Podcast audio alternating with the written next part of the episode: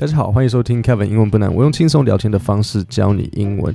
那在今天节目里面，我们要分享呃，最近美国他们研发了一个新的减肥针。因为美国人他们也很有这个问题嘛，就是他们很容易吃太多，应该说他们的食物就很容易很大份，然后大家就很容易就是就是胖。那所以他们现在有一个减肥针，然后就是哎，感觉好像还蛮有效的。A new weight loss shot is being hailed as a game changer with the potential to cut diabetes risk by 50% and fight obesity as a disease for the first time, according to a new study.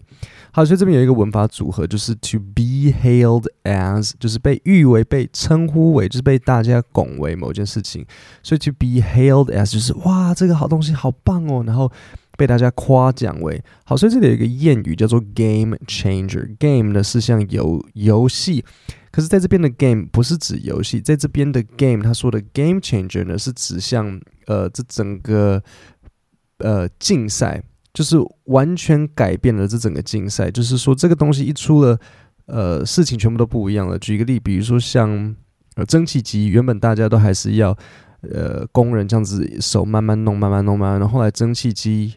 一来了，然后它就完全改变了全世界，就我们就进入了那个 industrialization，这个中文叫什么？我一时想不起来啊。工业化，对，所以它就是完全不是，或或是比如说像汽车，我不管你你的马有多棒跑，你你这个世界上最棒的马都比不上我世界上最烂的车，所以汽车它就是一个 game changer，或是比如说像打字。机就是你手抄多快都没有用，呃，你就是比不上我的这个打字机，这个就叫做 game changer。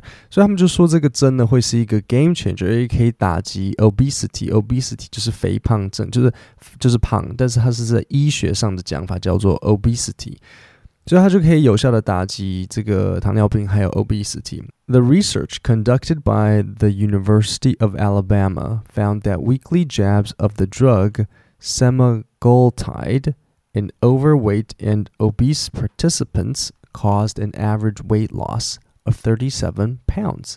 好，所以这边就有一个 jab，jab 的意思就是戳一下的意思，jab，但是在这边就是指打针，所以它这边就是说 weekly jab 就是每周呢打针，就这个这个这个药物每周打针之后，就诶有效的让参与者。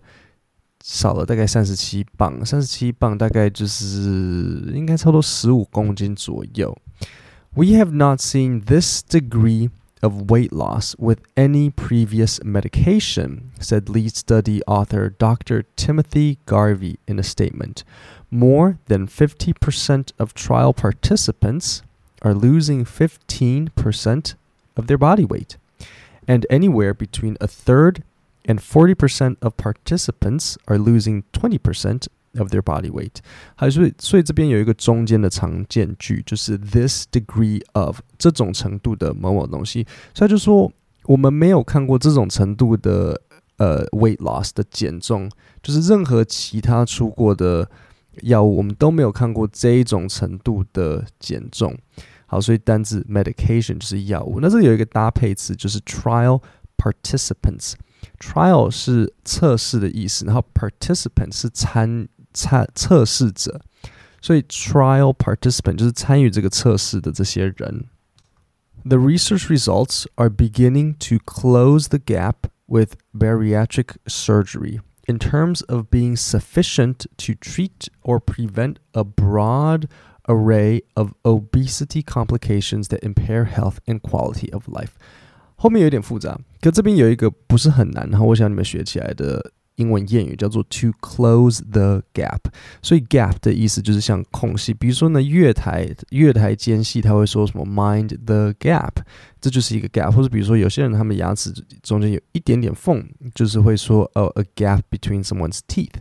好，那他在这边说 “beginning to close the gap with bariatric surgery”。首先呢，什么是 bariatric surgery？这是一个专有名词，意思就是 这是两个字。Bariatric 是肥胖，然后 surgery 就是手术，所以 bariatric surgery 是肥胖手术。那他说这个研这个真的这个研究结果呢，开始在那个呃 bariatric bariatric surgery 在肥胖手术的这个间隙呢，在呃缩起来，就是说开始不用透过手术也可以就是来打针，然后就是把这个距离缩短，然后让大家可以有更好的呃生活跟 health。This is good news for Americans fighting a losing battle with fat.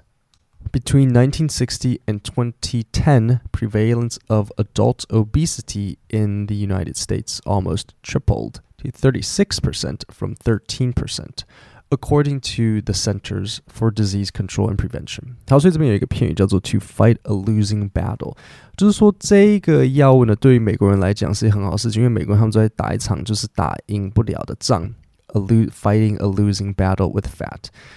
所以他这边有一个单词叫做 prevalence，就是说普及。那他说，尤其是呃成人的肥胖普及率呢，在美国呃几乎成长了三倍，从 呃十三趴成长到三十六趴，to thirty six percent from thirteen percent。OK，好，那我现在再重新念一次这一整段。A new weight loss shot is being hailed as a game changer with the potential to cut diabetes risk by 50% and fight obesity as a disease for the first time, according to a new study. The research conducted by the University of Alabama found that weekly jabs of the drug semaglutide in overweight and obese participants caused an average weight loss of 37 pounds. We have not seen this degree of weight loss with any previous medication, said lead study author Dr. Timothy Garvey in a statement. More than 50% of trial participants are losing 15% of their body weight and anywhere between a third and 40% of participants are losing 20% of their body weight. The research results are beginning to close the gap with bariatric surgery in terms of being sufficient to treat or prevent a broad array of obesity complications that impair health and quality of life.